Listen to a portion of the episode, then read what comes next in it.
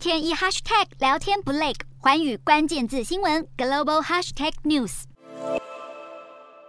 美日军演防范中国，而中国也不甘示弱，恢复了因为疫情而暂停的泰中联合空军演训。而军演从八月十四号到二十五号会在泰国东北部来举行。演习的目的在于强化对中国的关系和了解。好，这场名为“鹰击”的联合空军演训将训练包括空中的支援以及打击地面目标，还有小规模和大规模兵力派遣等项目。而双方为了强强化防卫关系，曾经达成金额超过七亿美元的潜舰采购协议，但是因为在二零二零年引发民众的不满，因此延宕。对此，当地的媒体也表示，在潜舰引擎相关问题影响之下，这个运交时间恐怕会延到二零二四年。